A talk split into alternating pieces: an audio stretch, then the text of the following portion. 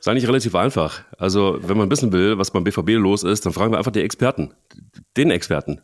Der, der, der weiß es. Und wenn wir vielleicht auch wissen wollen, wie es beim ersten FC Köln eigentlich so wirklich aussieht, also hinter den Kulissen, im Spiel, was nicht stimmt, dann fragen wir den Experten. Der wird es wissen. Und was ist eigentlich beim HSV los? Da werden wir natürlich einen fragen, den Experten. Die Experten, die wissen das. Und vor allen Dingen der Experte weiß das.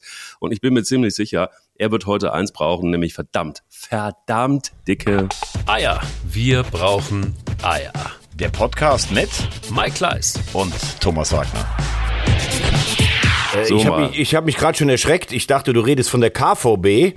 Du hast vom BVB geredet. Äh, auch ganz, ganz, ganz kurzer ähm, ja, Flash oder Sideback. Ähm, die KVB, das ist ähm, die Vereinigung oder die Kölner Verkehrsbetriebe. Und man muss ehrlich sagen, das ist einfach der desolateste Verein, glaube ich, in ganz Deutschland. Also es nach gibt dem ja FC, oder? naja, also was öffentliche Verkehrsmittel angeht. Also der Technikchef steckt fest irgendwo im Nirvana. Angeblich hat er es bis Deutsch geschafft. Eine Spezialität der KVB, ich wohne an der Linie 18S. Kennst du, wenn oben das runterläuft? Die fährt also von Bonn bis äh, Thielenbruch und dann steht da noch 7, 6, 5, 4. Super, und bei liebe das. 3, dann steht sie ungefähr fünf Minuten bei 3 und dann verschwindet diese Bahn. Also die kann in Bonn nie losgefahren sein, aber das hat wahrscheinlich überhaupt gar keiner mitbekommen. Also Bahnfahren in Deutschland ist eh schon ein Problem und die KVB ist Wahnsinn. Finde ich super, finde ich super. Passt zum FC so ein bisschen, oder? Also ich, es ist total gut. Ähm, äh, na, also was soll ich sagen? Normalerweise bei mir ist es immer so auf diesen Displays, da ist dann irgendwie erst dann, dann steht so drei Minuten, eine Minute und dann denkst du so geil, super, ich steig gleich ein und dann plötzlich 72 und du denkst so what? Was ist jetzt? Was ist Meinst du jetzt kaputt? 72 den Aufdruck bei Steffen Baumgart am T-Shirt oder was? Richtig, genau, da passt es wieder zusammen. Ist jetzt ein Geburtsjahr, ne? Ja, ja. Es ist ja. ein Geburtsjahr, genau. Deshalb auch überall die ähm, ähm, 72. Möchtest du direkt mit deinem Herzensclub anfangen oder ein bisschen weiter oben in der Tabelle? Sehr gerne. Also wir können sehr gerne mit meinem Herzensclub anfangen. Und das ist wirklich, ähm, mittlerweile muss ich sagen, ich habe mich schon fast dran gewöhnt an die zweite Liga. Es ist dann irgendwie auch bald soweit. Das liegt daran, weil du so oft für mich den HSV guckst. Bereitest dich also schon vor. Absolut. Ich gucke schon mal, wer so die Gegner sind. El- Elversberg. Mir wird es großen Spaß machen, mit dem ersten FC Köln jetzt zusammen nach Elversberg zu fahren. Ich weiß gar nicht, ob da Platz ist. Also wie, wie, wie viele Menschen haben da Platz? Also von also Gästefans. Ich glaube, der HSV wollte wieder mit 15 fahren, aber du kriegst ja nur 10% des Kontingents. Also, ich glaube, irgendwie so 1200 und da haben sich natürlich noch ein paar andere Karten besorgt. Das würde ja ähnlich sein. Also, ich habe wirklich ein bisschen die Befürchtung, ich dachte, wir sehen uns nächstes Jahr zweimal äh, den FC gegen den HSV in Bundesliga 1 an. Äh, es könnte sehr gut sein, dass wir gegeneinander spielen, aber eine Spielklasse tiefer. Ja, was, was, was, also ich sag, ich leg jetzt mal vor und dann kannst Leg du dein vor. Herz ausschütten. Ja, mach Ähm, mal. Also ich ähm, bin tatsächlich erstaunt, wie schlecht der FC in der ersten Hälfte in Bochum war. Es war jetzt eigentlich ähm, das, das zweite Mal äh, hintereinander, au- auch in Leipzig sind sie auch relativ auseinandergefallen, in, in, in Kaiserslautern die ersten 70 Minuten. Also die Mannschaft war ja immer robust und hat sich ja immer gewehrt und selbst bei Niederlagen. Äh, das hat ja gar nichts mehr mit dem zu tun, was der FC gespielt hat und was auch der Trainer postuliert. Er hat nachher gesagt, wir müssen uns nicht entschuldigen für einen Punkt. Nee, müssen sie sich auch nicht. Sie hatten einen, äh, einen klasse Torwart und Asano hat alleine, der ist übrigens bei mir in der Comunio-Mannschaft, frisch eingekauft, hat der auch schon die Seuche am Fuß. Ähm, der hätte alleine Bochum eigentlich zum Sieg schießen müssen. Ja. Aber die Leistung war einfach richtig schlecht. Das, das darf man schon auch so sagen. Und äh, mittlerweile ist es dann so, dass sich auch vieles wirklich so nach Durchhalteparolen anhört. Ähm, also ich glaube, dass man fast festhalten muss, dass der Gladbach-Sieg eher äh, die Ausnahme war, die positive Ausnahme. Also lass uns mal einfach von der Statistik her kommen. Expected Goals wäre bei Bochum 3,6. Normalerweise hätte das Spiel 3-1, 4-1 für Bochum enden müssen. Jetzt haben die tatsächlich die Tore nicht gemacht, die sie äh, laut Statistik hätten machen können. Teilweise auch hätten machen müssen. Was ein Glück, dass das nicht so gekommen ist. Die eine Szene war wirklich rau gut rausgespielt mit Darby Selke. Das Tor war auch, war auch wirklich richtig schön rausgespielt, muss man ganz ehrlich sagen. Hat mir dann wieder viel Spaß gemacht. Das war aber auch alles. Mir macht das Ach, mir macht das deshalb große Sorge, weil im Grunde genommen Bochum den ersten FC Köln mit den eigenen Mitteln geschlagen hat. Und das finde ich so pervers. Das ist im Grunde genommen das Baumgart-Spiel, hat Bochum gespielt und hat damit richtig gut gespielt. Hat äh, einen Punkt verschenkt, er hat, Entschuldigung, zwei Punkte verschenkt. Und ähm, ich kann jetzt inzwischen dann aber auch die Schönreiter, schönen Rederei nicht mehr hören. Das ist für mich inzwischen wirklich unerträglich geworden. Ich finde auch, mh, Steffen Baumgart hat sich für meinen Dafürhalten äh, gehörig abgenutzt. In dem, dem fällt wirklich in meine Verhältnisse nicht mehr wirklich viel ein. Und äh, das ist für mich eigentlich alarmierend. Und vor allen Dingen, wenn du davon ausgehen kannst, dass in der Halbzeit gegen Bochum muss es ja richtig gescheppert haben in der Kabine. Ich kann mir nicht vorstellen, dass Steffen Baumgart sich das gefallen lässt. Und die Reaktion war dann mal ganz kurz da, aber am Ende des Tages hat es einfach überhaupt nicht gereicht, um das Spiel auch nur im Ansatz zu drehen. Und man redet ja ungern davon, dass die Mannschaft dem Trainer nicht mehr folgt. Aber würde sie dem Trainer folgen, würde das, glaube ich, so nicht aussehen. Ich kann mir nicht vorstellen, dass da in der Mannschaft ähm, das noch homogen ist. Jetzt ist aber eins, dass ich auch relativ klar sehe, ähm, wir haben zwei wirklich ja, Bundesliga-Topspieler, muss man schon sagen, mit Jonas Hector und auch Miskiri verloren. Und die kannst du nicht und du konntest die nicht ersetzen. Jetzt gab es einen Auftritt gestern, ich weiß nicht, ob du das gesehen hast, von äh, Christian Keller, dem Sportdirektor von des ersten FC Köln. Nee, habe ich nicht gesehen, nur Teile davon. Im Doppelpass. Und da muss ich sagen, da, was mich dabei erschreckt hat, ist, dass Christian Keller wahnsinnig unsicher war ich weiß nicht, und, und er hatte dann so eine arrogante Art, ähm, weiß nicht, ob das deshalb war, um, um sich zu schützen. Und er sagte eigentlich genau meinen Text bis zu einem entscheidenden Punkt, der uns dann separiert. Er sagte, wir konnten diese beiden Spieler unmöglich ähm, kompensieren ähm, anhand der finanziellen Lage. Da muss ich jetzt ehrlich sagen, warum kommt Christian Keller eigentlich zum ersten FC Köln? Er wusste, wie die Parameter sind. Er wusste, dass gespart werden muss. Er wusste um die finanzielle Lage. War er so geil auf den Job und hat gedacht, na komm, das kriege ich schon irgendwie trotzdem hin. Fakt ist, er hat keinen Kader zusammenstellen können, der konkurrenzfähig ist. Er hat auch auf die Frage, ob diese Mannschaft Bundesliga tauglich ist, geantwortet, ja, sehe ich nicht so. Spätestens nach dem Spiel gegen äh, den VfL Bochum. Wenn du dieses Spiel nicht gewinnst, wenn du so eine Leistung ablieferst, dann ist diese Mannschaft nicht Bundesliga tauglich. Das ist das eine. Das andere ist die Frage, ob man, äh, ob der erste FC Köln mit Steffen Baumgart noch in die zweite Liga geht. Unheimlich angefasst reagiert, sagt er, das ist so eine Frage, die mag ich einfach nicht, weil das einfach äh, hypothetisch ist, habe ich gar keine Lust drauf, sie zu beantworten, so nach dem Motto. Kommt die Kollegin der Bild und fragt, ja, wie ist denn das, äh, will man mit dem, ähm, mit, mit Steffen Baumgart denn den Klassenhalt schaffen? Dann sagt Keller, diese Frage mag ich. Ähm, vollkommen klar, weil er sich da rausschlawenzeln will. Weil er weiß, und jetzt kommt es, dass Steffen Baumgart gar keinen Vertrag hat für die zweite Liga. Heißt also, wenn wir absteigen würden, ist Steffen Baumgart sehr wahrscheinlich auch weg. Warum sagt man das aber nicht klar? Und das nervt mich inzwischen zu Tode. Man trifft den Sound nicht der Fans da draußen. Man ist nicht ehrlich. Man macht sich nicht ehrlich. Man lügt sich selbst in die Tasche und redet Sachen schön. Und das ist was, wo ich mittlerweile als FC-Fan sagen muss, so geht es nicht weiter. Wenn ihr so weiter, so weiter so beschissen kommuniziert und beschissen mit den Fans umgeht, dann dürft ihr euch nicht wundern, dass euch das irgendwann um die Ohren fliegt. Punkt. So, ich habe natürlich aufmerksam gelauscht. Also erstens mal ist der Christian Keller seit April 2022 da. Also die letzte gute Saison hat er natürlich dann auch mit zu verantworten. Äh, nach meinen Infos ist die Finanzlage desolat. Ähm, ich verstehe nicht, warum man das nicht offensiver verkauft, weil das hat ja was mit den Vorgängern zu tun. Zum Zweiten war natürlich durch diese angedrohte Transfersperre, das hat sicherlich ein paar Spieler, zum Beispiel Hollerbach, der zur Union gegangen ist, vielleicht auch abgehalten davon dahin zu gehen. Also es war ein sehr schwerer Transfer. Transfersommer. Trotzdem bin ich äh, deiner Meinung, man kann schon vielleicht ein bisschen, also ich habe gedacht, Waldschmidt und Packerada zum Beispiel, habe ich gedacht, sind gar keine schlechten Transfers, aber du bist auf manchen Positionen, zum Beispiel auf der 6, alles auf den jungen Martel, da abzuwälzen, ist natürlich schon schwer und der Sturm, da bleibe ich dabei, obwohl sich bei mir natürlich schon wieder größenwahnsinnige FC-Fans nach dem Tor von Davy Selke gemeldet haben, er würde die 15 noch schießen. Ich weiß nicht, in welchem Traumland die alle wohnen, aber sollen sie weiter träumen. Ähm, dass er sagt, ich beschäftige mich nicht damit oder das werde ich nicht sagen. Das ist Usus, ob das jetzt gut oder schlecht ist, das sei mal dahingestellt. Aber kein Verantwortlicher wird dir, glaube ich, nach 12 oder 13 Spielen sagen, äh, wir gehen mit dem Trainer übrigens in die zweite Liga.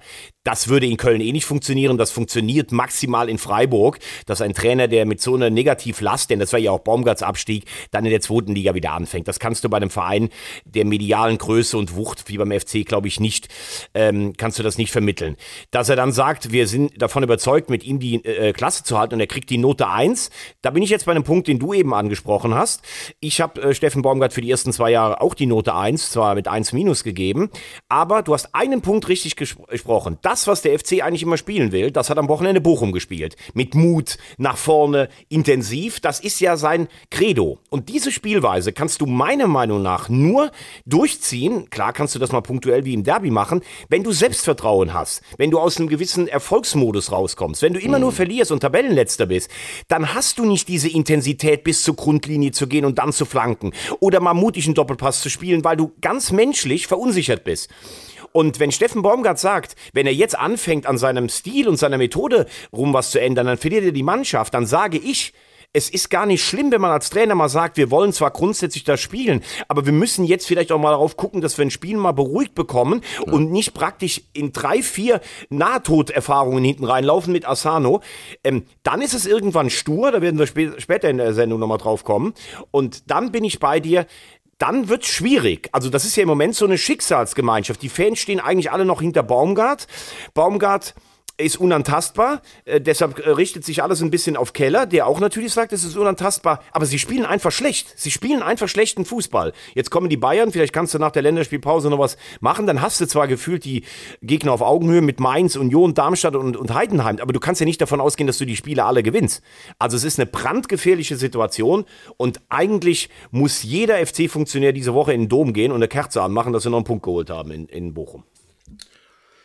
Ja, damit ist im Grunde genommen alles äh, fast auserzählt. Ich denke mir, dass äh, sich das auch, äh, das Problem ist, ist, also man hat jetzt auch da wieder Doppelpass, ne? man muss das irgendwie auch so ein bisschen ins Verhältnis rücken.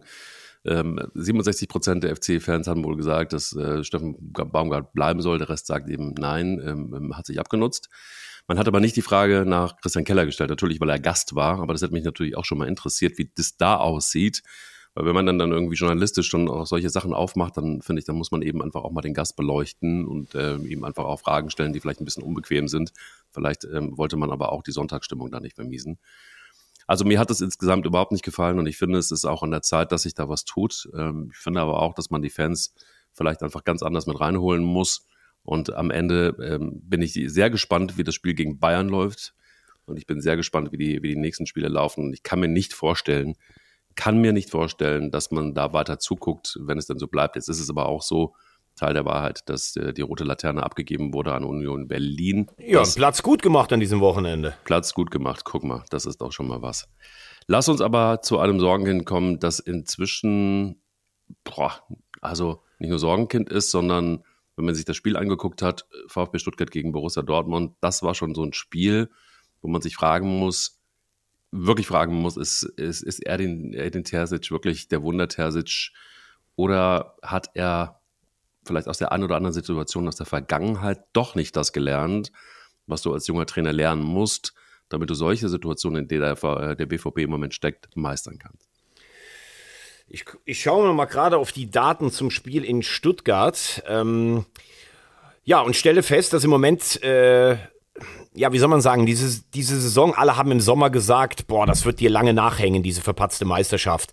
Dann hat man am Anfang gegen drei mittelprächtige Gegner fünf Punkte geholt, dann gab es schon Diskussionen, dann hat man ähm, bis zum zehnten Spieltag, bis zum Bayern-Spiel, äh, hat man enorm aufgeholt und hat äh, äh, ja und hat gefühlt den Anschluss an die Spitze ähm, hergestellt. Und wenn du jetzt die Leistungen dir anguckst, dann musst du sagen, ist der BVB meilenweit von Leverkusen und meilenweit von den Bayern entfernt. Also ähm, dieses Jahr kann man sich die Meisterschaft äh, komplett jetzt schon streichen. Ich glaube, dass es schwer genug wird, überhaupt Platz 4 zu erreichen, die Champions League. Ja, und da gibt es einige Gründe für. Es ist die Enttäuschung, die natürlich bei manchen Spielern so eine Jahrhundertchance vergeben zu haben, da ist. Es ist aber auch, ähm, ich, ich nehme mal in der Abwehr, nicht weil es jetzt vielleicht modern oder en vogue wäre, auf Schlotterbeck einzuschlagen. Aber ich habe das Gefühl, dass der so eine richtige erste Krise in seiner Karriere hat und mir fehlt auch so ein kleines bisschen diese Ernsthaftigkeit. Ich meine, ähm, Nagelsmann hat ihn jetzt zum zweiten Mal nicht für die Nationalmannschaft äh, nominiert, was ich übrigens richtig finde. Also wenn du zum Beispiel siehst, was auf der Gegenseite, weil wir auch mal äh, Abwehrspieler sehen, was ein Waldemar Anton zeigt, äh, dann könnte man auch den mal mitnehmen in den Kader. Hm. Ähm, also Schlotterbeck ist entweder nicht bei der Sache oder, oder er hat diese, diese Krise. Hummels war zu Beginn der Saison mega stark, hat auch in der Nationalmannschaft gut gespielt, aber komischerweise seitdem in der Bundesliga nicht mehr. Also mir wollte ja jemand sogar sagen, dass Hummels richtig schnell wäre. Also ich glaube, das können wir jetzt auch mal vergessen. Der kann gut antizipieren, der ist ein toller Zweikämpfer, aber schnell ist Mats Hummels nicht. So, dann hast du Süle auf der rechten Außenbahn, für mich nach wie vor eine Notbesetzung. Ich würde Süle immer zentral spielen lassen, mit Hummels zusammen. So, und wenn du dann jetzt siehst, was du im zentralen Mittelfeld hattest in Stuttgart, Sabitzer, Ötschan und Metscher, dann müssen wir klar festhalten, das hat im Moment lange nicht die Qualität, die die Bayern in diesen äh, Positionen haben und das, was Leverkusen hat. Sabitzer tut sich irgendwie seit dem Weggang von Leipzig schwer. Ötschan beim FC gut gespielt. Ich mag den eigentlich auch von seiner Art her, aber fehlt für meine Begriffe dann manchmal auch so ein bisschen die, die Kombination aus Geschwindigkeit und Geschmeidigkeit. Und Metscher hat es bisher überhaupt noch nicht gebracht. So, und wenn dann ein Brandt, der eigentlich bisher gut gespielt hat, daneben liegt äh, und ein, ein Adiemi auch völlig daneben liegt, als Einwechselspieler hat er letztes Mal ein bisschen was gebracht. Ähm, und ähm, Malen und Reus, die beiden besten Offensiven neben Brandt, auf der Bank setzen und dann später kommen, das ging sogar bei den beiden noch. Und auch Füllkrug, der nachher sich äußert vor der Kamera und sagt, boah, hier passt einiges nicht, wie wir überhaupt in dieses Spiel gegangen sind, der aber auch eigentlich jetzt nicht liefert, da muss man sagen, das ist eine Durchschnittsplus-Mannschaft. Das ist im Moment keine Mannschaft, die Meister werden kann. Und man hört ja schon dieses Krummeln auch über den Trainer. Er hat so eine schwierige Situation in seinem ersten Jahr überstanden. Er hat letztes Jahr eine tolle Rückrunde gespielt. Ich muss aber auch ganz ehrlich sagen, was hat denn Borussia Dortmund erwartet? Also einen relativ fantasielosen Transfersommer, die Enttäuschung des letzten Spieltages und haben die dann wirklich geglaubt, dass sie mit der Mannschaft um die Meisterschaft spielen können? Also normalerweise, wenn Terzic nicht die Champions League erreicht, dann musst du über ihn nachdenken. Aber das, was da im Moment passiert, ist für mich nicht überraschend. Sie sind alles noch im Zielkorridor und mit Meisterschaftsanwärter hat diese Mannschaft nichts zu tun. Das ist ein interessanter Punkt und vollkommen richtig. Übrigens ganz kurz, das, wie ja. schön das ist. Der Technikchef ist gerade eingetroffen. Sieht Guck überragend mal. aus. Die KVB kann ihm nichts anhaben. Er lächelt und er bringt jetzt ein Espresso. Also will das nur einfach mal ganz kurz betonen. Das ist ja Wahnsinn. Das ist ja im Grunde genommen eigentlich der, der, der Steffen Baumgart, muss man sagen, des äh, Eier-Podcastes. Wirklich ja. fantastisch. Wirklich er, fantastisch. Er, hat die, er hat die KVB jetzt übernommen und einfach mal auf, auf Kurs getrimmt. Sehr, sehr, sehr gut. Aus der Abstiegszone raus. ja, KVB. genau. Das ist wirklich fantastisch. Also, ähm, du hast einen Punkt wirklich wahnsinnig gut und richtig an, angesprochen. Deshalb bist du ja auch natürlich der Experte auch hier in der Runde ähm, nämlich die Qualität der Mannschaft. Und wenn man sich tatsächlich wirklich die Mannschaft mal anguckt, des BVB, und vergleicht mit dem sie Bayern München, dann siehst du einfach, dass diese Mannschaft never, ever, never, ever deutscher Meister werden kann, weil überall die Qualität bei, auf jeder Position bei Bayern München einfach mal äh, mindestens doppelt so gut ist wie beim BVB und deshalb schließt sich das eigentlich aus. Da muss schon wahnsinnig viel passieren. Da müssten die Bayern einbrechen ohne Ende damit das eben äh, irgendwie in Ansätzen passieren kann. Und es ist augenscheinlich ja auch so, dass die Psyche ganz schön gelitten haben muss nach der verlorenen Meisterschaft äh, in der letzten Saison. Hätte ich mir nicht gedacht, dass es so extrem sein kann, aber da muss so viel in den Kleidern hängen, dass eben so der ein oder andere Spieler äh, da immer noch dran zu knapsen hat. Und das finde ich krass, dass ähm, äh, Profis dann nicht in der Lage sind, augenscheinlich zumindest, das einfach so ähm, rauszuschütteln. Und äh, ich finde es ein bisschen schade, weil dann, dann, dann bleiben wir wieder oder sind wir wieder an einem Punkt, der uns ja eint. Ähm, äh, Langeweile. Und äh, wenn man dann einfach so langweilig auch manchmal, einfach so furchtbar langweilig, kennst du diese Situation, wenn man so langweilig auf der Autobahn rumfährt, so dösig quasi, dass du denkst so, boah, wie lange. Wo du gerade nicht ertappst, dass du das dritte Mal in 20 Sekunden gegähnt hast, ne? So Absolut, ungefähr. genau, genau, ja. weil du denkst, boah, das hört ja nie auf. Und plötzlich machst Peck. Dieser, dieser ekelhafte Sound. Du hast mich schon wieder. Ich denke, du meinst es ernst und dann kommt wieder 5-1 in Sachen Werbeüberraschung. Bitte, Oder? Mike, Mike Kleis, Ihre Bühne. ich wollte sie gerne mit dir teilen heute einmal und äh, sagen, bei diesem äh, schlimmen Sound, bei diesem Pick, ähm, muss man aufpassen, dass man hier nicht irgendwie über das Mikrofon reinspuckt, der ganze Kaffee irgendwie drüber fliegt. Nein, also bei diesem Pick ähm, zucken wir immer zusammen eben, das ist nur dieser, dieser Mini-Steinschlag. Es ist ja noch nicht gerissen. Sonst wäre das auch, ähm, sonst muss einem die Scheibe gewechselt werden. Das macht Wintec, glaube ich, auch, oder? Unser Partner jetzt im Moment. Ja. Wintec macht alles. Die bessern aus, die ersetzen Scheiben, alles. Es gibt für mich, also in, äh, bei Scheiben, muss man ganz ehrlich sagen, ist das für mich das Manchester City des Scheibenwesens. Eieieiei. Und das mit so einem Kunstharz, den du gut kennst, weil der eigentlich bei dir im Rollkoffer immer ist, ne? Also, ist wirklich, Du meinst, sie können noch, wenn, wenn der Koffer so ein bisschen geditscht ist. Nein, also es gibt einen, einen äh, speziellen Harz, ganz genau. Es gibt äh, über 300 Stationen in Deutschland. Äh, wenn du Stress hast, holen sie dir das Auto ab oder du kriegst einen Leihwagen. Ähm, wir sind, wie soll man sagen, ja stolz, dass äh, Wintec unser Partner ist. www.wintec.de und tatsächlich, wenn in der Vorweihnachtszeit der ein oder andere einfach nichts zu tun hat und denkt so, ach, ich habe jetzt schon lange keine neue Scheibe mehr. Also einfach mal hinfahren und äh, Scheibe Super. wechseln. Top. Sehr, sehr, sehr gut. Viel Spaß dabei. Wollen wir noch über Sebastian Höhne sprechen? Was ist da passiert? Ja, ja, definitiv, definitiv. Also ich würde ganz kurz nur noch einen Satz sagen. Hm. Ähm, du hast gesagt, dass die Qualität auf jeder Position, das ist mir fast ein bisschen, also nicht doppelt, das ist mir ein bisschen zu sehr runtergesprochen.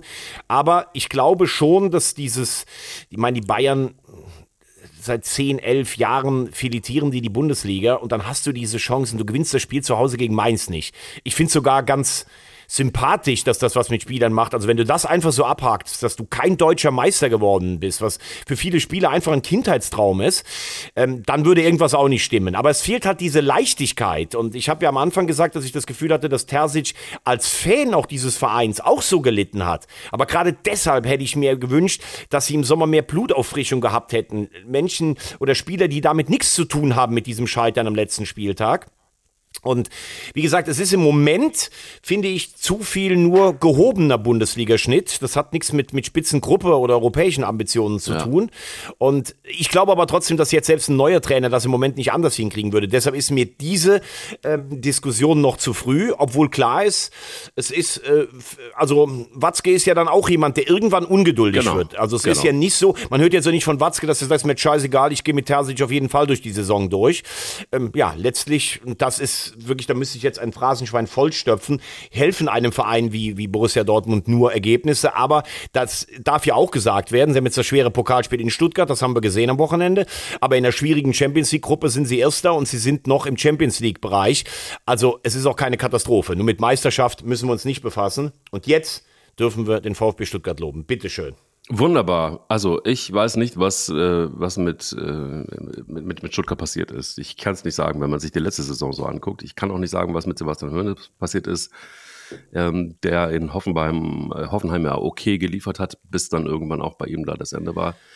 Ähm, ich kann auch überhaupt nicht sagen, was mit Girassi passiert ist. Denn das ist wirklich so für mich das Fußballwunder, neben dem Wunder Terzic, der ja auf der anderen Seite stand, aber jetzt vielleicht einfach auch kein Wunder Terzic ist. Mal gucken, wie es mit Girassi ist, wenn wir Ende der Saison dann irgendwie gucken wollen und äh, wo er in der Torjäger-Tabelle dann am Ende steht.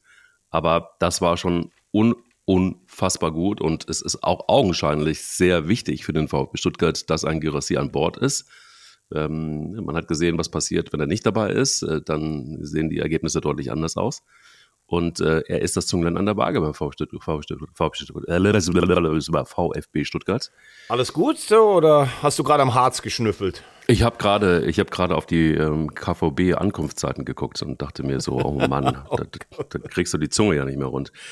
Ähm, so, also Gyrassi, Zünglein an der Waage. Ach, deshalb habe ich wahrscheinlich die Zunge nicht runtergekriegt. Ah, ähm, okay. Zünglein an der, ja genau, Zünglein an der Waage beim VfB Stuttgart, ähnlich wie Sebastian Hoeneß, der einfach einen Bombenjob macht, unaufgeregt, akribischer Arbeiter, flippt nicht aus, ähm, hat irgendwie einen guten Zugang zu dieser Truppe und hat gute Aufbauarbeit geleistet, auch ohne das Diamantenauge ähm, gut nachgelegt in Sachen Kader.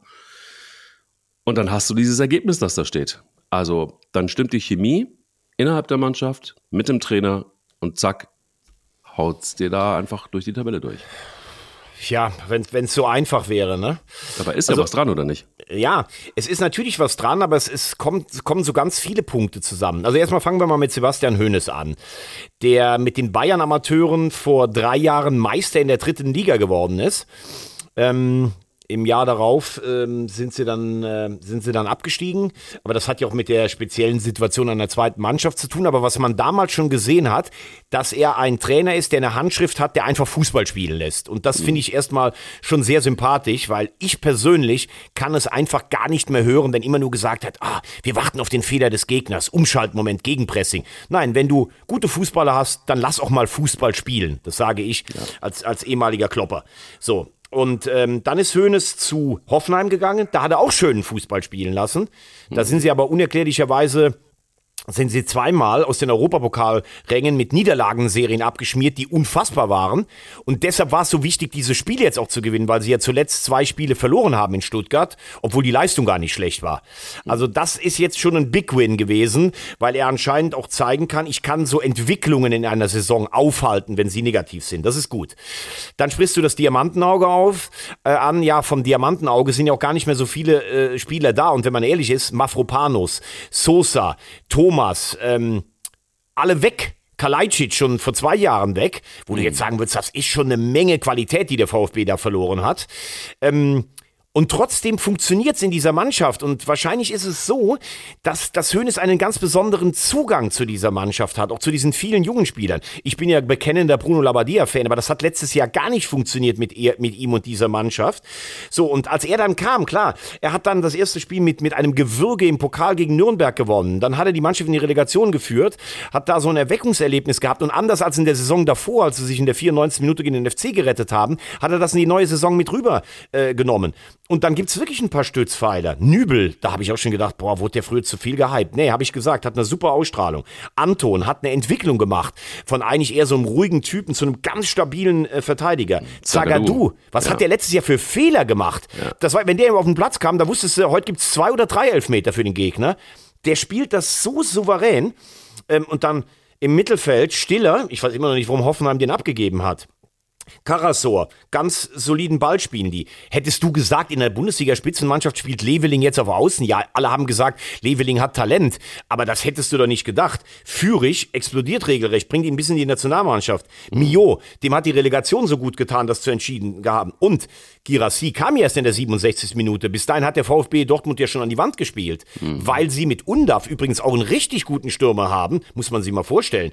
Undav ist gefühlt für mich auch unter den Top 10 der, der besten Mittelstürmer in Deutschland, also die in Deutschland spielen. Der ja. ersetzt einfach Girassi mal. Der spielt doch die ganze Zeit schon gut, hat teilweise ein bisschen Abschlusspech gehabt. Und dann kommt Girassi rein wie so ein Märchen. Das Stadion explodiert, wenn er sich nur schon warm läuft.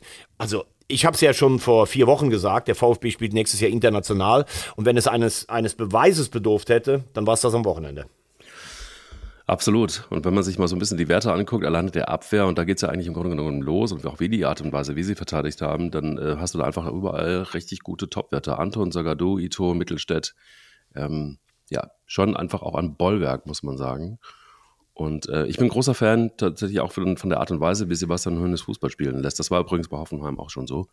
Insofern, ähm, ah, was ist eigentlich mit, mit Kollegen äh, Wagnumann, der für Führig reinkam? Ja, der war ja lange verletzt ähm, und jetzt hat sich ja hinten auf der, auf der rechten Position, hat sich das hier festgespielt. Also er hat ja eigentlich rechte Außenbahn hinten gespielt und da spielt ja jetzt Endo, Endo äh, da spielt jetzt Anton, Endo Anton. Da spielt jetzt Waldemar Anton und der spielt's gut. Also im Moment gibt's da wenig, ähm, wenig Grund äh, zu wechseln. Aber es jetzt ist er wieder da und wird sicherlich in der Saison auch seine, seine Einsatzzeiten bekommen. Aber von der Nationalmannschaft unter Hansi Flick ist er dann doch ein Stück weit weg. Aber wie gesagt, auch verletzungsbedingt kam aber vom HSV. Also. Ja, gut, das, äh, also wir müssen jetzt nicht jeden, der beim HSV mal gespielt hat, da kommen mir gleich wieder die Tränen, wenn ich an Petric und, und C. Roberto und sowas denke. Äh, lass uns lieber mal ganz kurz, äh, weil wir haben jetzt Hönes gelobt, wir müssen noch über einen dritten Trainer sprechen. Ähm, mhm. Ich äh, habe große Zweifel, ob das bei Union Berlin mit, mit Urs Fischer noch was gibt. Ähm, jetzt hatten sie selbst dieses Erfolgserlebnis unter der Woche in Neapel, sehr passabler Auftritt, einen Punkt geholt, der ihnen sogar die Chance lässt, im, in der Europa League vielleicht zu überwintern. Ähm, und ich finde, in Leverkusen kannst du im Moment ja nie von was ausgehen, aber Leverkusen hat ja so gefühlt auch die letzten drei, vier Spiele schon noch ein paar Schwächen zugelassen, hat sie allerdings überwunden, weshalb ich glaube, dass sie klarer Meisterschaftskandidat neben den Bayern sind. Aber gestern, das war ja einfach wieder komplett chancenlos. Das haben wir vor fünf Wochen nach dem Spiel übrigens gegen den FC auch gesagt. Wenn Leverkusen ins Rollen kommt, wird's echt schwierig.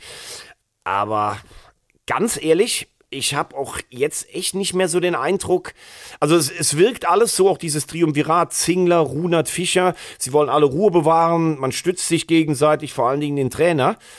Aber hast du das Gefühl, dass er jetzt diese Entwicklung aufhalten kann? Ich habe große Zweifel, muss ich sagen.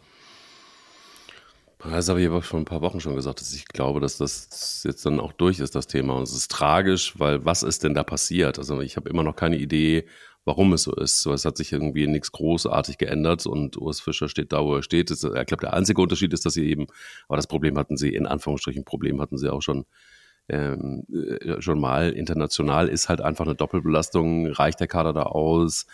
Aber es kann nicht sein, dass du, dass du dann derart übel in der, in der ähm, Liga dann abschmierst. Man muss aber auch wirklich sagen, das ist auch brutal. Die haben schwere Spiele gehabt. Bayer Leverkusen, da kannst du im Moment nicht so wahnsinnig viel gewinnen. Das ist ganz egal, welche Mannschaft das ist. Selbst die Bayern schaffen nur ein Unentschieden gegen Bayer Leverkusen. Also es ist jetzt einfach auch, auch ein unglücklicher Zeitpunkt, äh, dass du ausgerechnet gegen Bayer Leverkusen spielst und wo du, hast du es richtig gesagt, dann international gerade so ein bisschen ablieferst und dich ein bisschen fängst, könntest du sagen, ja, vielleicht ist es auch dieses Phänomen, ähm, erst FC Köln Derby gewonnen gegen Gladbach und danach war einfach nur noch Kacke. Ähm, jetzt holst du dir so ein bisschen Selbstbewusstsein, nur augenscheinlich holst du dir ein bisschen Selbstbewusstsein international, kommst dann aber, triffst dann aber gegen Bayer Leverkusen auf eine Mannschaft, die einfach im Moment alles in Grund und Boden spielt, auch wenn sie Schwächen zeigt, das hast du richtig gesagt.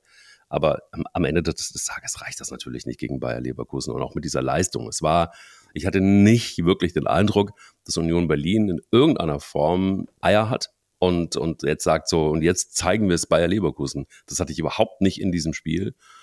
So, jetzt haben sie die rote Laterne und das ist aber auch nochmal im wahrsten Sinne des Wortes, jetzt schmeiße ich dann aber aus ins Phrasenschwein auch, die rote Laterne heißt ja dann auch bildlich äh, hinten, ganz, ganz hinten. Und ich weiß nicht, ob das dann die Verantwortlichen nicht dann doch nervös macht. Weil das ist einfach ein Ausrufungszeichen, die rote Laterne. Und damit gehst du jetzt in die Länderspielpause. Boah, das ist wahrscheinlich für einen Urs Fischer dann auch eins zu viel. Naja gut, du kannst natürlich auch vielleicht sagen, äh, jetzt bist du so am Ende angekommen, ich meine, da geht es ja um Marginalien, um ein Tor, dass du vielleicht irgendwann dann auch als Mannschaft das Gefühl hast, so, ähm, jetzt können wir irgendwie wirklich mal wieder von, vom untersten äh, Tief- oder Nullpunkt anfangen.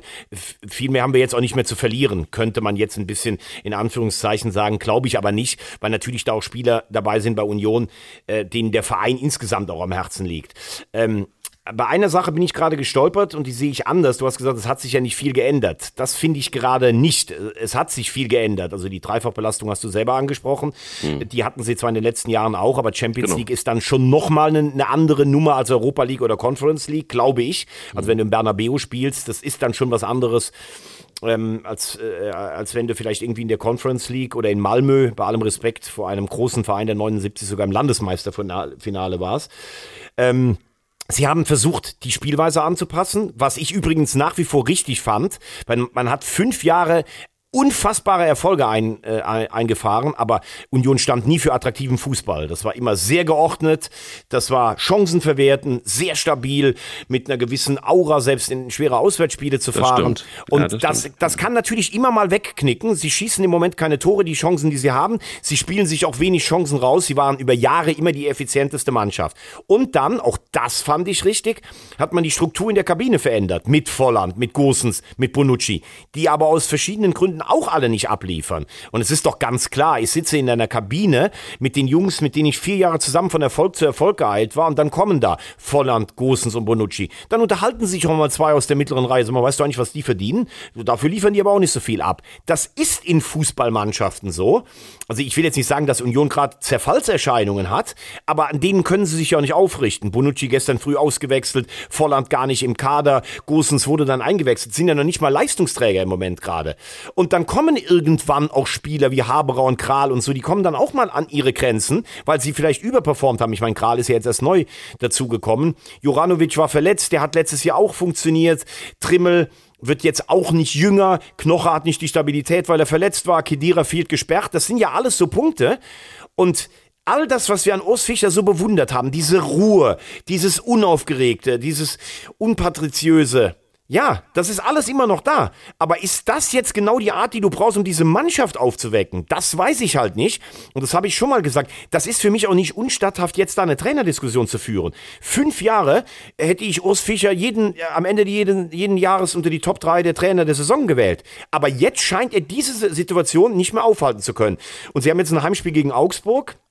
Sie spielen dann, glaube ich, bei den Bayern. Sie haben dann irgendwie noch Mönchengladbach und den FC. Also die Frage ist, wie lange willst du warten? Denn es gibt Mannschaften, die von unten sich langsam entfernen. Augsburg ist eigentlich schon weg. Werder ist stabiler geworden. Hätte Bochum jetzt gewonnen, dann wären die auch schon ein Stück weit weg gewesen. Also es, ist auch nicht, du kannst auch nicht so lange warten, bis du sagst, naja, die anderen sind ja alle noch in Sichtweite. Also wenn du zwei Siege hast zu dem Zeitpunkt der Saison, dann würde ich sagen, wäre ein neuer Impuls aus meiner Sicht nicht ungerechtfertigt. Ich stelle jetzt mal eine typische Wolf-Fuß-Frage, darf ich? Ja, sicher, den sehe ich doch heute Abend. Genau, du bist ja heute Abend wieder, schon ja. wieder in der Glanzparade. Sag mal, ist das eigentlich mittlerweile so, dass du da, dass das immer so ist, dass du jedes Mal Nein, Nein. Äh, Buschi und ich teilen uns das auf. Wolf Fuß ist immer dabei. Hm. Und bei mir ist es so, du bist meine große Liebe. Mhm. Also du bist immer das Erste in der Woche. Mhm. Und Wolf Fuß ist mein Fiesematänchen, wie man dann sagen würde in Köln. Boah, boah lieber Aber hat natürlich Fuß. auch seinen Reiz, ne? Absolut. Jetzt, jetzt muss ich aber auch erstmal äh, schlucken. Aber trotzdem, jetzt kommt die typische wolf Ich gestehe dir hier in aller Öffentlichkeit, dass ich dich betrüge. Das ist Wahnsinn, ne? Ja, das ist, ja, ja, klar, aber ich muss damit klarkommen. Das ist, das ist wirklich, also, was soll ich sagen? Das ist, äh, ich nehm's, ich nehm's hin. Also, ich bin halt einfach ein großer Trainer. Pass auf. Typische Wolf-Fuß-Frage. Warum hat es deiner Meinung nach so lange gedauert, dass Alejandro Grimaldo jetzt erst für die spanische Nationalmannschaft berufen wurde fürs, äh, in der EM-Qualifikation. Warum so lang? Warum ist das eine typische Wolf-Fuß-Frage? Das ist doch eine, die, die Wolf Fuß fragen könnte. Ja, echt? Sagt ihr ja. das so? Ist, ja, wird heute Abend auch passieren in der Ganzparade. Warte ab. Okay, okay. Ja. Wäre mir jetzt gar nicht so aufgefallen. Ähm, ja, das ist, das ist wirklich eine sehr gute Frage. Das muss man aber auch all die Nationaltrainer in Spanien fragen. Ich weiß nicht, ob er bei Benfica sogar ein bisschen unterm Radar geflogen ist ähm, oder in Leverkusen. Also der spielt ja so überragend. Ja. Und das hat er bei Benfica ja auch schon auf einem Niveau, auch in der Champions League. Die waren immerhin im Viertelfinale letztes Jahr. Äh, Roger Schmidt hat da übrigens im Moment echt einen richtig schweren Stand. Äh, wir haben ja letztes Jahr eigentlich sogar gesagt, dass das mit Neapel die aufregendste Truppe war die dadurch äh, durch Europa geflogen ist.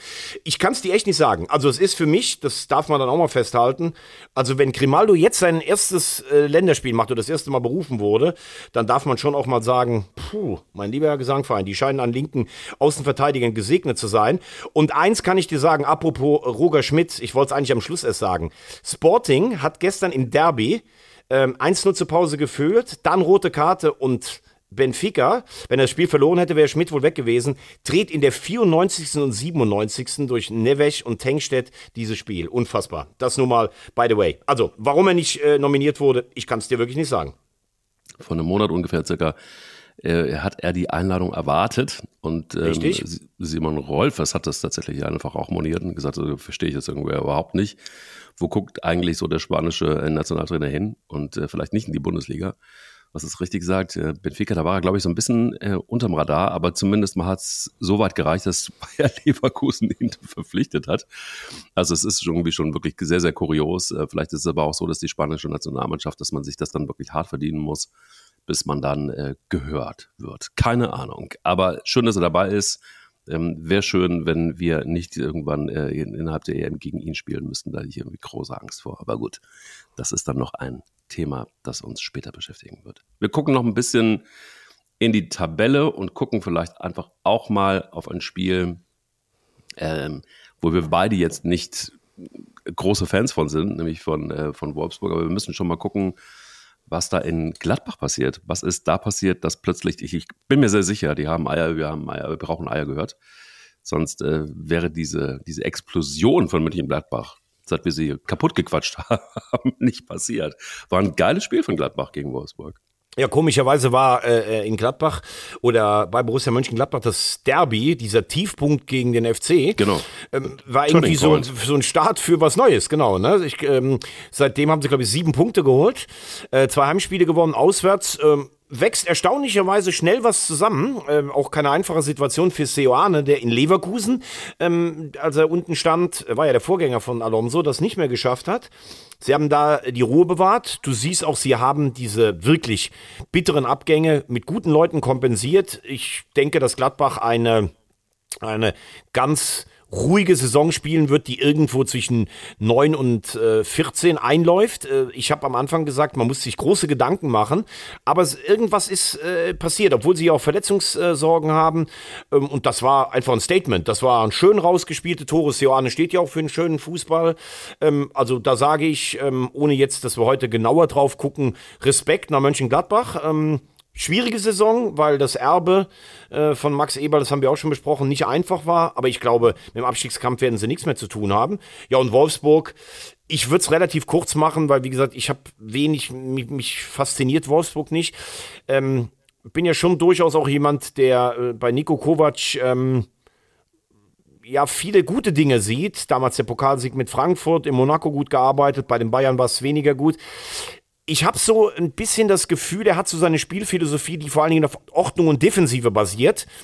Und Wolfsburg hat eigentlich ein paar ganz gute Fußballer im Kader, aber richtig schön anzugucken ist das nicht. Und die haben ja am letzten Spieltag der vergangenen Saison mit einer Heimniederlage gegen den Absteiger Hertha, haben die Europa verspielt, die Conference League. Das nagt auch noch ein bisschen, sind gut in die Saison reingekommen, haben auch Ausrufezeichen gesetzt wie im Pokal gegen Leipzig. Aber das, was da jetzt gerade passiert, dieses absolut krauste, biedere Mittelmaß zu einem der grausten und biederen Clubs der Liga. Ähm, ich glaube, dass äh, Nico Kovac da auch absolut auf der Kippe steht. Das muss man ganz klar sagen. Und das könnte ich sogar verstehen, denn das ist einfach definitiv zu wenig, was sie aus den vorhandenen Möglichkeiten machen. Wollen wir mal so langsam, aber sicher in die äh, zweite Liga gucken?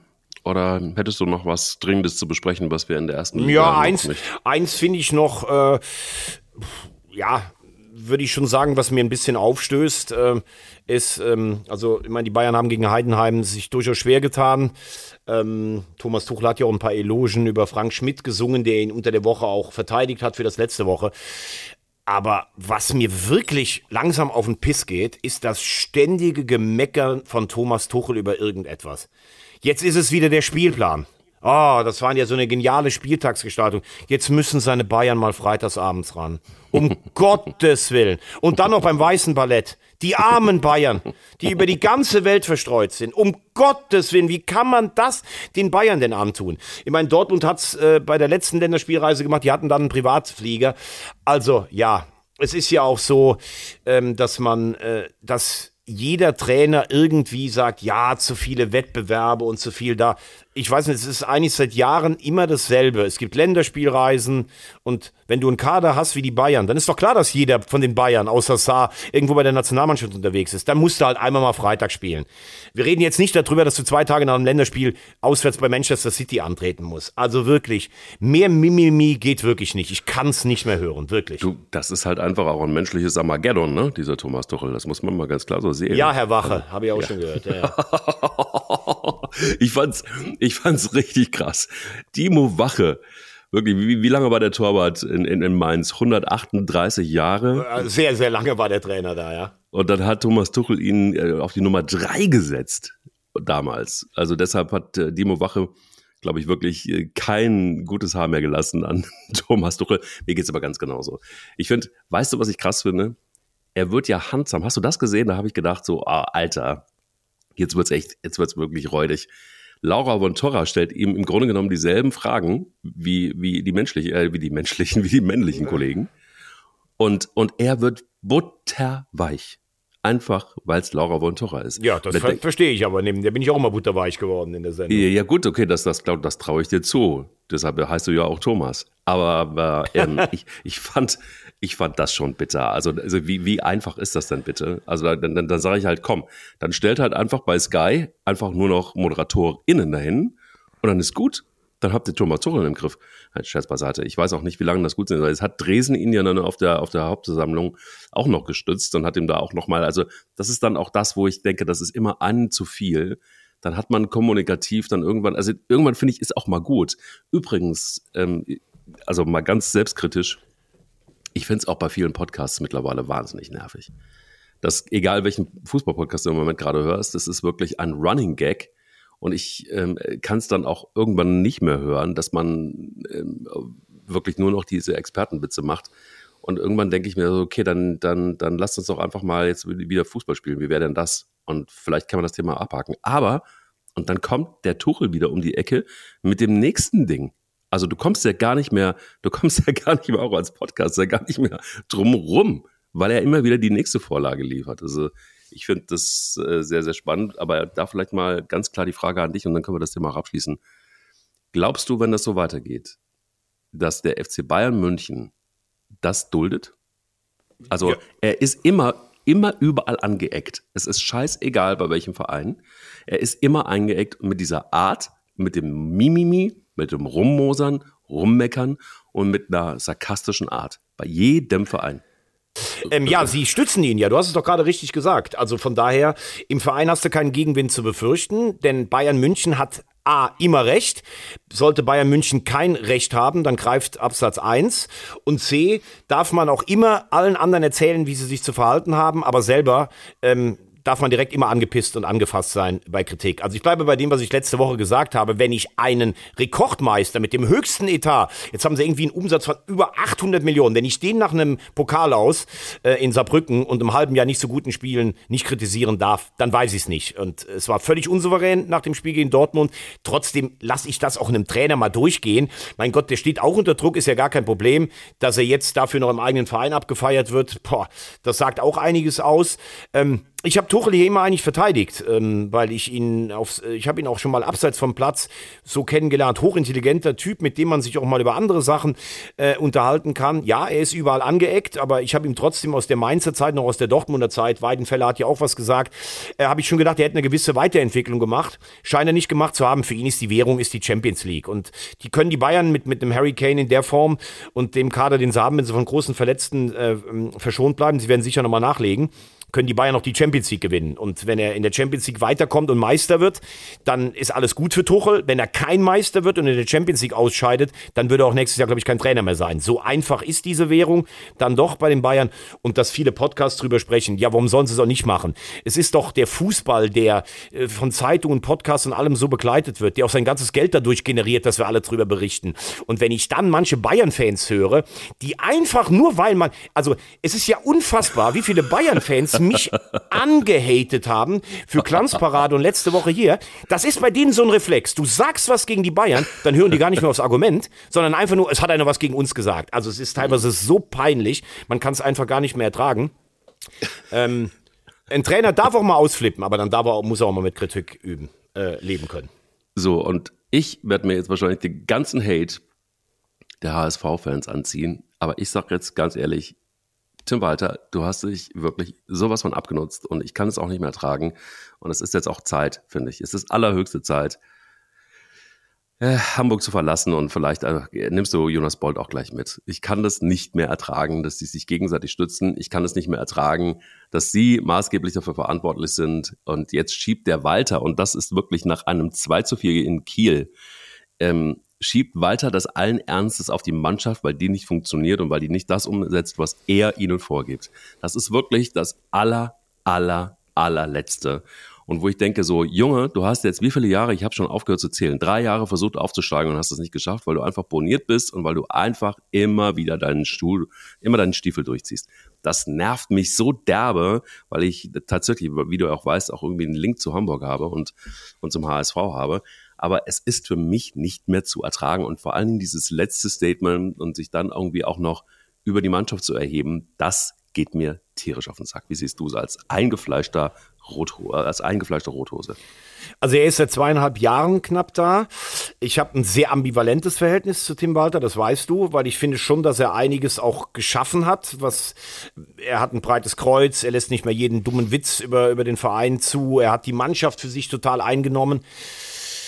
Ähm, ich habe auch schon in der Vergangenheit häufiger mal äh, über ihn geschimpft, wenn wir wieder mal auswärts irgendwie verloren haben und wenn wir wieder ein Tor auf die ähm, auf dieselbe Art und Weise bekommen haben.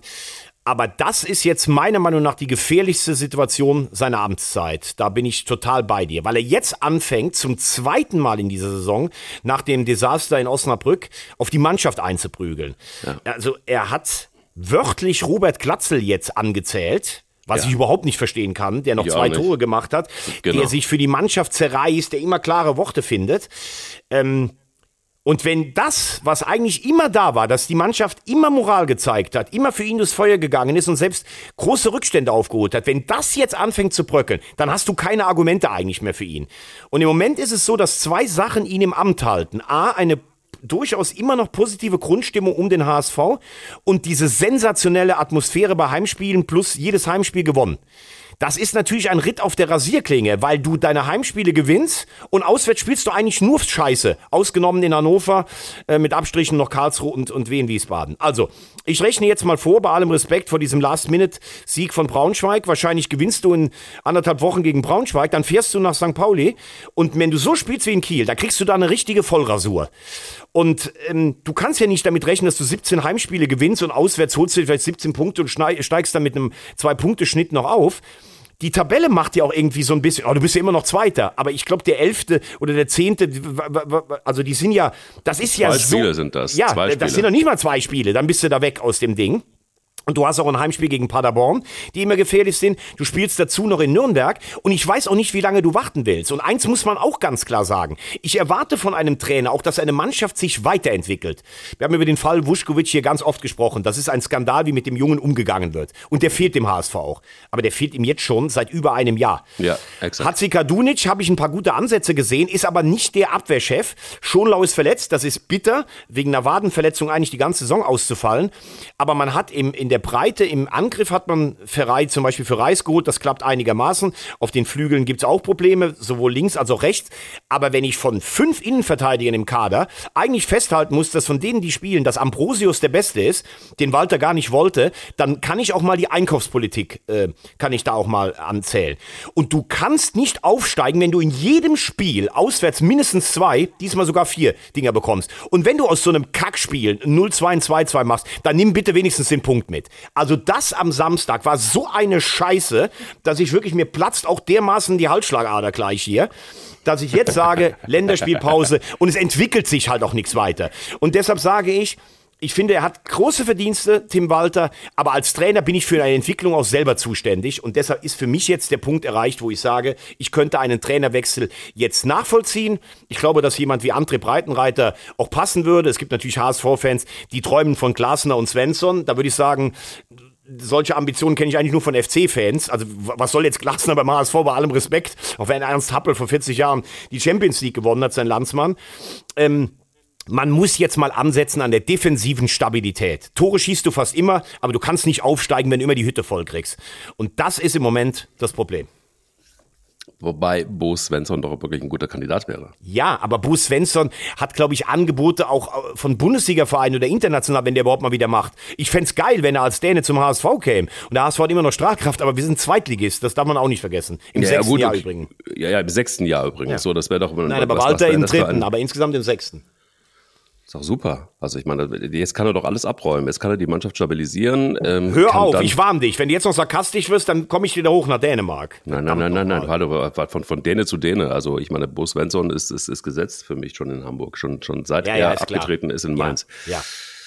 Aber lass uns vielleicht noch mal ganz kurz auch so ein bisschen über den Rest. Fortuna Düsseldorf eingebrochen, Verletzungspech natürlich ohne Ende, muss man sagen. Aber ähm, es reicht immer noch für Platz 5, reicht aber nicht, um gegen Fürth erfolgreich zu sein. Bei Hannover 96 es ist 0-0 äh, äh, gegen St. Pauli, glaube ich. Das war so das Maximal, was du da irgendwie auch rausholen konntest, obwohl das ähm, ähm, auch irgendwie so ein Spiel war, wo man irgendwie viele Fragezeichen hatte. Und wenn man sich dann auch nochmal dieses Spiel Kaiserslautern gegen Wien Wiesbaden anguckt, dann müsste man sich mal langsam überlegen, boah, Pokal war das vielleicht einfach wirklich, äh, hängt das wirklich noch in den Knochen? Ist das wirklich so? Ja, ich, ich weiß es nicht. Ich glaube, ähm, dass, äh, dass Kaiserslautern schon sehr viel Emotionen in dieser Woche verbraucht hat. Das Spiel in, in Düsseldorf, das Spiel zu Hause gegen den HSV. Das ist ja übrigens auch das Problem für eine Mannschaft wie den HSV, wahrscheinlich auch Schalke oder sowas. Du siehst ja, dass jeder Gegner in das Spiel gegen dich so viel Energie reinlegt, dass er eine Woche darauf vielleicht die gar nicht mehr hat. Gegen Fürth war richtig schlecht. Gestern in Wiesbaden war ein unentschieden Spiel, das war auch ein bisschen Pech. Aber klar, Lautern hat auch schon Spiel Glück gehabt, aber du, du sprichst ja was an. Also wenn du jetzt mal guckst auf die Kandidaten, ne? also wie eng das ist. Der HSV auf zwei hat äh, zum ersten Abstiegsplatz oder zum Relegationsplatz in Anführungszeichen nur elf Punkte Vorsprung. Das ist ja jetzt gar nicht so viel. So, und ein Rostock gestern mit einem glücklichen Sieg. Die Hertha stabilisiert sich auf niedrigerem Niveau. Paderborn siehst immer mal wieder Glanzleistungen, dann fallen sie wieder ein bisschen ab. Lautern haben wir besprochen. Elversberg hat gar keinen Druck, spielt mit 21 Punkten, nimmt einfach mal Schalke auseinander. Äh, das war imponierend. Nürnberg hat einen anderen Ansatz. Wiesbaden positive Überraschung, führt positive Überraschung. Düsseldorf hat sich ja ganz bewusst für einen engen Kader entschieden. Sie wollten in die Qualität investieren. Da haben sie jetzt nicht die Breite, weil damals der Aufsichtsrat irgendwie keine Zeit gefunden hat, äh, das Zollerding abzusegnen. Dann war der schon in St. Pauli. Hannover, wie du sagst, 0-0 der etwas schlechteren Sorte. War übrigens auch so ein bisschen, ich war jetzt lange nicht mehr im Melantor, ich war am Freitag da. Also dieses ähm, bedingungslose nach vorne peitschen. Da haben die, hat die Erfolge manche Zuschauer auch schon satt gemacht. Das hat ja letzt Hürzeler selber angesprochen. Kiel äh, völlig verdienter Sieg, aber wahrscheinlich in, insgesamt auch zu inkonstant. Also es fällt mir schwer, es zu sagen, aber die beste und konstanteste Mannschaft ist St. Pauli, ähm, weil die auch defensiv stabil sind, aber das war am Freitag auch keine Offenbarung und sie sind auch nur drei Punkte weg. Also zweite Liga ist sehr, sehr eng, deshalb ist ja tabellarisch beim HSV noch nichts passiert, aber das ist ja auch genauso auf der anderen Seite das Problem. Um deine Frage zu beantworten, ich glaube nicht, dass Lautern aufsteigen wird, das habe ich übrigens vor drei Wochen schon gesagt, weil es mir dann spielerisch am Ende auch zu wenig ist. Mein Mann, Mann, Mann. Jetzt haben wir im Grunde aber wirklich, also sind wir durchgeritten durch die erste und zweite Liga. Was bleibt uns dann noch? Nicht mehr viel, oder? Nö, es bleibt uns nicht mehr viel. Ähm, wir haben ja nächste Woche haben wir ja Länderspiele. Wir melden uns natürlich am Montag wieder nach dem äh, Spiel gegen die Türkei. Ich hätte aber noch was ganz Nettes. Da ähm, bin ich gestern drüber gestolpert, äh, mhm. äh, bevor du vielleicht noch hinten was, äh, was hast. Denn gestern beim Spiel in äh, Leverkusen war Holge Valdano zu Gast. Das war der 1986er Weltmeister mit Argentinien, der also mit Diego Maradona Weltmeister geworden ist, hat bei Real Madrid gespielt und gilt so ein bisschen als Fußballphilosoph, war auch lange Funktionär bei Real Madrid. Ganz interessant, Xabi Alonso Weltmeister 2010 unten an der Trainerbank, oben auf der Tribüne ähm, Weltmeister 86 Valdano und noch eine Ebene drüber saß Rudi Völler ähm, in seiner Funktion als DFB-Manager und natürlich äh, immer noch Freund von Bayer Leverkusen, Weltmeister von 90. Und ähm, ich fand diesen Spruch ziemlich geil. Warte mal, wo habe ich ihn denn jetzt? Das gibt's doch gar nicht. Bin ich denn doof? Das gibt's das ja gar nicht. Warte mal. Ja. Einen Valdano-Spruch, weil ich möchte ihn ja richtig, ähm, möchte ich ihn richtig zitieren. Jetzt habe ich ihn mir extra abfotografiert, aber es ist das Falsche. Ich Idiot, das gibt's doch alles gar nicht. Warte mal. Das ist das, das ist die Screenshot, ähm, ähm das ist der Screenshot-Wahnsinn. Ja. mache ich auch mal. Ist wirklich, aber ich habe ein anderes, das gibt's doch gar nicht. Warte mal. Das, ist so, das sind so die, die, die verrückten Dinge, die, äh, die diese Handys machen. Das gibt's doch gar nicht. Es ist weg. Aber das, es ist ja. Hast du noch irgendwas? Ich bin ja, es ist ja, es macht mich ja wahnsinnig. Ach, verdammt. Da ist jetzt aber auch ein, ein, ein schweres, eine schwere Bürde, die ich trage. Doch, ich kann dir äh, etwas sagen, was, was, was mich, das ist jetzt gar nicht so spektakulär. Ja. Aber ich habe mit, mit, wild mit dem Kopf genickt. Ich habe mir das Spiel Hertha gegen den KSC gestern angeguckt in voller Länge. Ja. Und ähm, der Kollege bei Sky sagte, es gibt keinen technisch brillanteren oder kaum einen technisch brillanteren Fußballspieler in Liga 2 als diesen Spieler. Wer ist das? Also ich habe übrigens den Spruch gefunden, deshalb, puh. Also äh, den mache ich dann am Schluss. Also ja. äh, es gibt, äh, bitte nochmal das Zitat. Gibt kaum einen technisch versierteren Spieler als diesen Spieler und es macht so viel Spaß, ihm zuzusehen.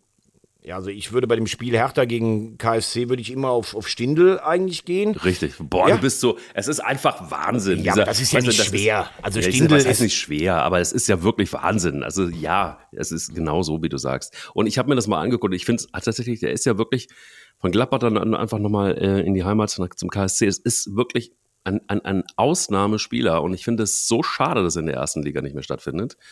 Ähm, gut, dass er jetzt beim KSC ist. Wir haben ja beide irgendwie auch noch so ein bisschen einen Link dahin. Ja. Ähm, aber er hat, aber er, hat ja, er hat ja eigentlich eine große Karriere gemacht. Er ist Confed Cup-Sieger geworden, hat sich leider verletzt vor der WM 2018, ja. hat mit Gladbach, leider finde ich irgendwie, weil er lange da war, äh, keinen Titel gewonnen. Aber der ist ein Ausnahmespieler und dass der KSC überhaupt so in Probleme kommt, hätte ich gar nicht gedacht. Aber Lars Stindl spielen zu sehen, ist immer noch eine Augenweide. Ja, ja. So, und ich habe jetzt den Spruch gefunden. Come on, jetzt räumen wir alles ab noch gegen Ja, Ende nee, aber ich finde ihn, find ihn ganz lustig. Gegen einen defensiven Gegner spielen zu müssen, ist so, als würde man Sex mit einem Baum haben. also, ich finde den Spruch so, so Hat sich gelohnt, dass du in deinen Screenshots nochmal gesucht hast. Ich höre selbst von hinter mir höre ich so ein leichtes Schmunzeln vom Technikchef. Also wer Weltmeister ist und so einen Spruch raushaut, der braucht vor allen Dingen eins. Eier. Wir brauchen Cojones. Dicke, ganz dicke Bäume brauchen wir.